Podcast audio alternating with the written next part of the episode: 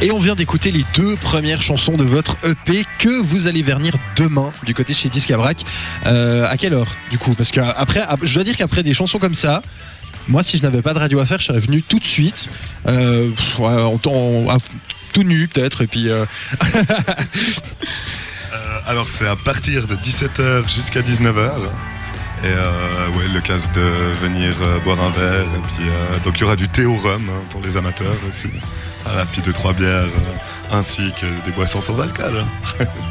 Parce que la fête est plus folle, sans Ouais, alcool. tout à Ouais, fait. tout à fait. Euh, bon, je pense que je, je voulais vous parler un petit peu de, de vos influences. Je pense que avec un, un nom de groupe précédent qui s'appelait Ace of Spades, on se doute bien que ça penchait un petit peu du côté du Motorhead.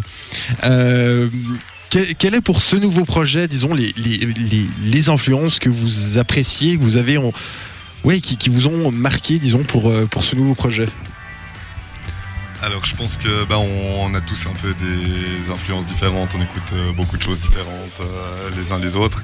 Après pour ce projet, ben, avec Pierre, on est des grands fans de punk rock. Surtout avec Ed est là pour tout le groupe de rock suédois, un peu à la Helicopters. Je pense qu'il y a une influence, euh, une des influences principales, euh, ça doit être euh, les Helicopters. Et puis International Noise Conspiracy ou des, voilà, des choses un peu, euh, comment dire, ouais, punk rock, en tout cas dans l'esprit, si ce n'est dans la musique, avec peut-être des paroles un peu plus fouillées que le rock de base, peut-être. Enfin, c'est ce qu'on aime, en tout cas, beaucoup. En tout cas, c'est mes influences. Ouais, je crois qu'on on aime bien les, les, les groupes à parole maintenant, ou qui ont des. Comme Pascal, toi t'écoutes aussi du hip-hop, des trucs aussi. Enfin, voilà. Les paroles ont beaucoup d'importance, en tout cas pour, euh, pour nous deux. Non, je suis, en plus, je suis, je suis plutôt d'accord avec vous, donc ça tombe bien. Euh, et puis, euh, bon, alors, euh, nous, enfin, moi en tout cas, fan de rock, et moi j'a- j'adore ce qu'on vient, ce qu'on vient d'écouter. Moi, ça me parle. Je, je crois que l'entier du bus a été convaincu Ouais, par clairement. votre musique et euh, on a donc écouté entre autres One, Dimension Ma- euh, One Dimensional Man. Qu'est-ce que vous avez à dire sur ces deux premiers titres qu'on a écoutés? Euh, Quelles ont été les inspirations? Quelles ont été euh, les idées pour derrière ces deux premiers titres de cette EP Euh, bah, en fait, c'est marrant parce que là, je, je compose euh, moi quand même pas mal les, les, les musiques sur ce EP. Au début aussi, dans l'idée peut-être que ça aille euh, justement, comme on disait avant, assez vite aussi pour composer, pour sortir quelque chose. Euh, Pascal plus les, les paroles. Enfin, on arrive assez bien à s'entendre les deux quand on fait. On peut aussi faire de la musique indépendamment des paroles. Ou moi, des fois, je lui commande des textes comme ça. Je lui dis ah bah ah j'ai un morceau, tiens, euh, écris-moi un truc. Et euh, One Dimensional Man, c'est ça.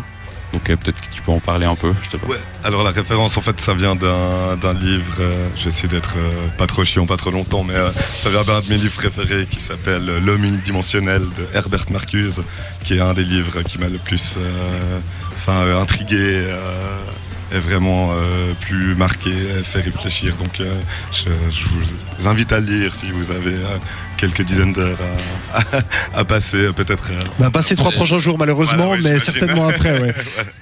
L'homme en une dimension, Voilà, c'est ouais. ça. Qui parle un peu justement de, en, très vite et très grossièrement de cette euh, unidimensionnalisation de la société, qu'elle soit au niveau euh, artistique, euh, langagière, sexuel, etc., qui fait qu'on on a de la peine justement à, s'exprimer finalement dans un langage qui est celui en gros de de cette société. Ça peut paraître un peu bateau comme ça, euh, ça l'est pas du tout dans le livre, mais, en 30 secondes c'est compliqué. Mais voilà, en fait en gros un autre euh, langage euh, qui permette euh, d'exprimer un peu le, le rejet des choses qui, qui nous déplaisent dans, dans ce monde-là. Voilà. Et cette perte justement de, de langage et de possibilité de le faire dans, dans les sociétés actuelles Voilà, parce que nous on aime bien la diversité. Oui. Voilà. aussi. Pour conclure. Euh, justement, tu, donc tu parlais que toi, tu, tu faisais plus les musiques, euh, en tout cas pour, pour ce début. Euh, comment, comment vous avez l'habitude de, de composer on a, compris que c'était le but de composer le plus vite possible pour aller en, concert. Mais, euh, mais est-ce que vous faites plutôt euh, les quatre? Est-ce que vous, vous bossez les, justement les quatre ensemble? Chacun amène des idées? Ou alors c'est vraiment euh, défini Moi je fais la musique, toi tu fais les chansons? Non, je crois que c'est vraiment complètement au feeling.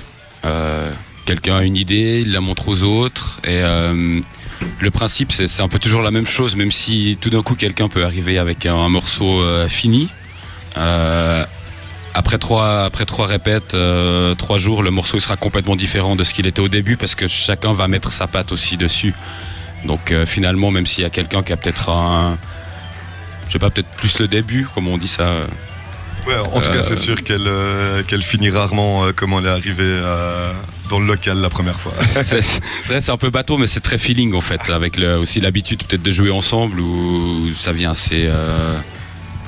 Naturellement, ouais, rapidement. ouais. Parce que du coup, vous, tu, tu, tu nous en as parlé un petit peu avant. Vous étiez les quatre dans Ace of Spades euh, au début, qui, euh, si j'ai bien compris, a duré 5 ans.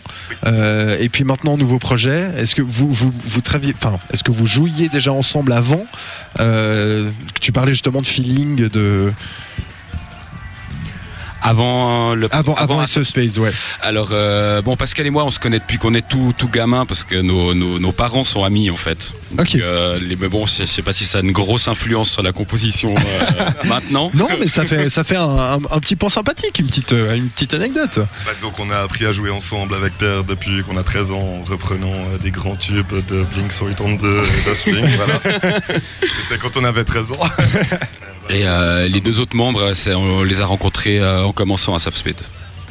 Voilà. Très bien, très bien. Donc euh, j'imagine qu'entre vous deux, il y a une, euh, complicité qui est assez importante. Si vous avez grandi ensemble, vous avez euh, souvent les, mêmes influences.